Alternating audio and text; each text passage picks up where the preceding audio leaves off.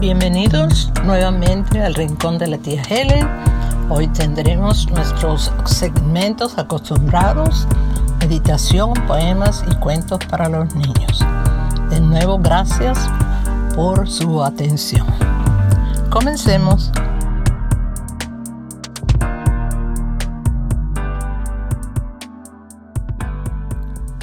La meditación para hoy se llama Encontrando el Bien. Estará basada en Romanos 8:28 que dice así. Y sabemos que a los que aman a Dios, todas las cosas les ayudan a bien. Esto es, a los que conforme a su propósito son llamados. Este versículo se refiere a las personas que aman a Dios a aquellos que han aceptado el amor que Dios les ofreció a través del sacrificio de su Hijo Jesucristo en la cruz. Solo por el amor que le tenemos a Dios es que tenemos la capacidad de encontrar el bien en medio de la enfermedad, del dolor, de la escasez o de la muerte. Lo que se ve mal se transforma en bien al recordar que Dios es un Padre amoroso y que como diamantes en bruto debemos ser pulidos y refinados por la adversidad o adversidades para brillar en medio de las tinieblas del mundo. Cuando no se ama a Dios, las situaciones difíciles son mucho más difíciles. La ira, la amargura, llena el corazón y los pensamientos, y las actitudes de arrogancia se desbordan culpando a Dios de todo lo malo. Los que no aman a Dios no encuentran el bien en nada, no pueden agradecer cuando todo anda bien y tampoco pueden pensar lo correcto. Maldicen o culpan a Dios cuando las cosas no salen como lo esperaban. Entonces, las personas que aman a Dios ven su mano actuando a su favor y cumpliendo las promesas que Él declara en su palabra. Estas personas confían en el amor de Dios y en lo que Él hace y permite en sus vidas. Están seguras de que el producto final los ayudarán de alguna forma. Todo les ayudará porque comprueban con hechos cómo las situaciones cambian su forma de ver la vida, su carácter y hasta su personalidad. Las personas que aman a Dios corren a sus brazos cuando el dolor los impacta o cuando no encuentran respuestas a sus problemas. Dios es todo en sus vidas y no pueden vivir sin la conciencia de su presencia a cada segundo. Cuando el mal pareciera agigantarse, las personas que aman a Dios evalúan a sí mismas y analizan cómo lo que viven les hará un bien después de todo. Aprenden a ver la vida desde la perspectiva de Dios y aprenden a ser más como su Hijo Jesús. Todo lo que le sucede a los hijos de Dios tiene propósitos divinos.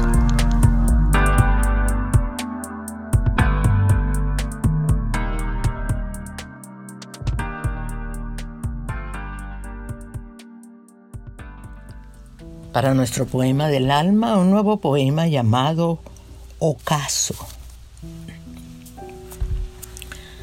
Mirando al horizonte en quietud y sosiego, el hombre levantó su rostro y en silencio recordó su vida, sus luchas y sus sueños, sabiendo que sus días eran menos y estrechos.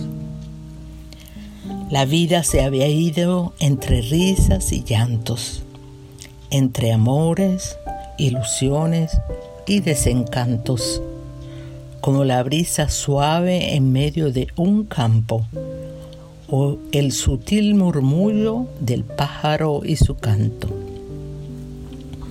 Amó y fue amado. Conquistó y también fue conquistado. Compartió tristezas con los necesitados. Compartió alegría con los que gozaron. Y trajo enseñanzas a todos a su lado.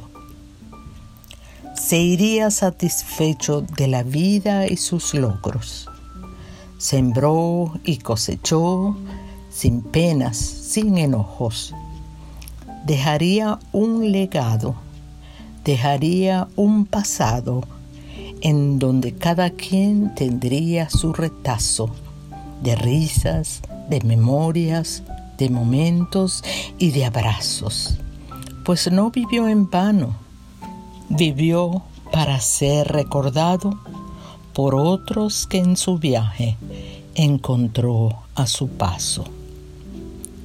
Y al final, tranquilamente, llegó a su ocaso.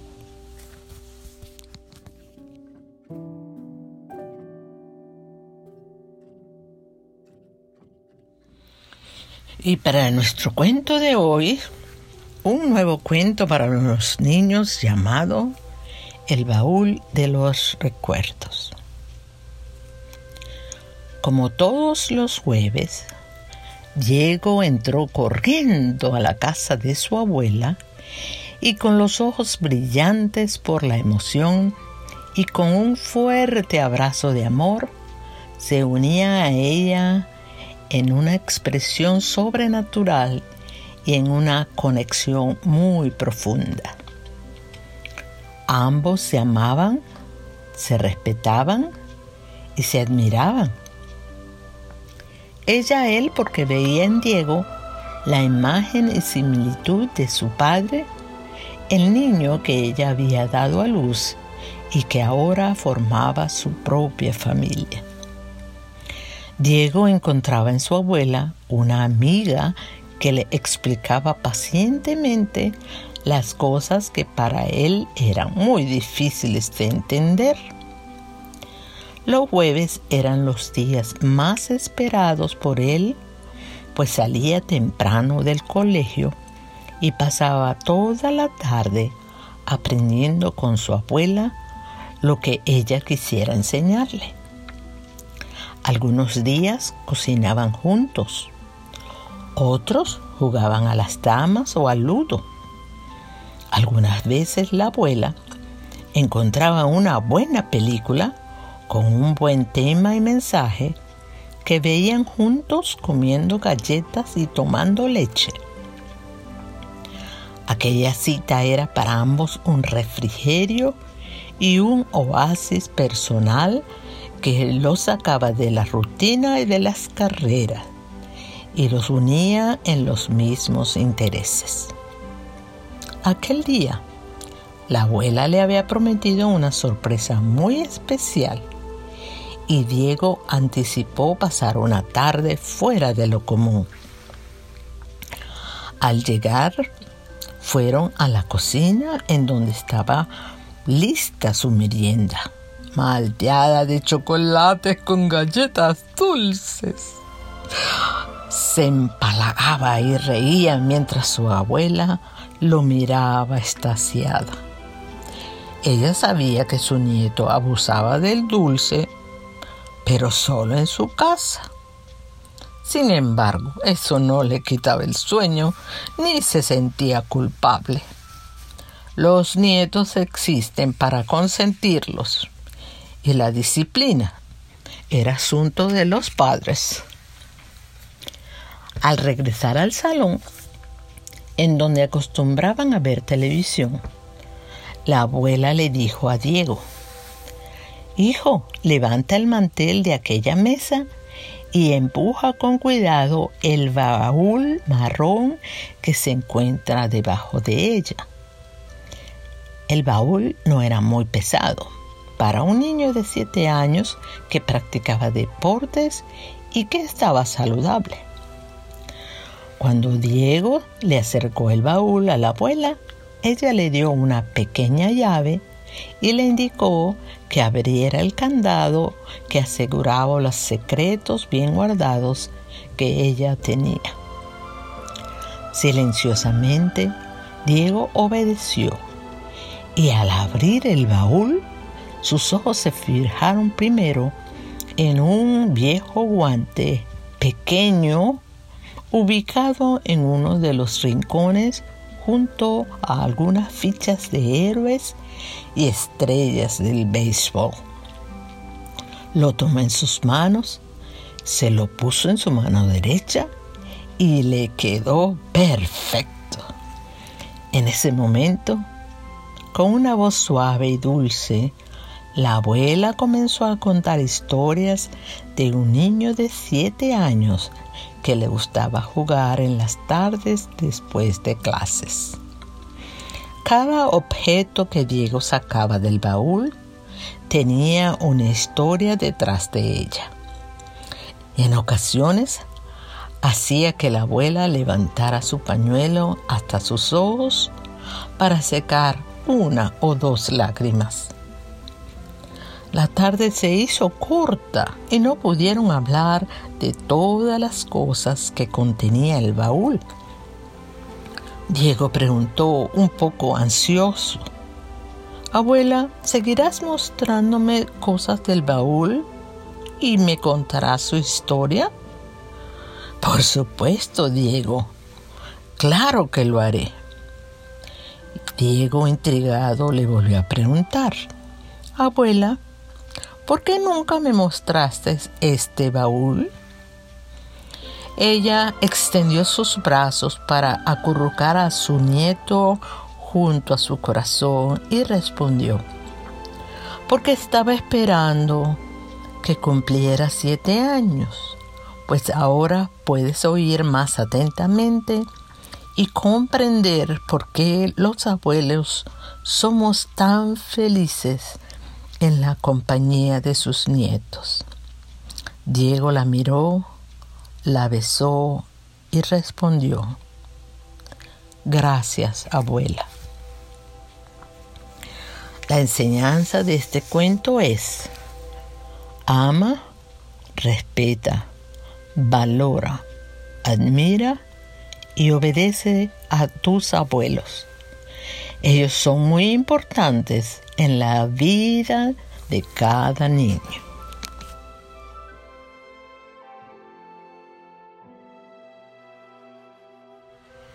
Muchas gracias por la atención prestada. Nos encontramos aquí mismo la próxima semana.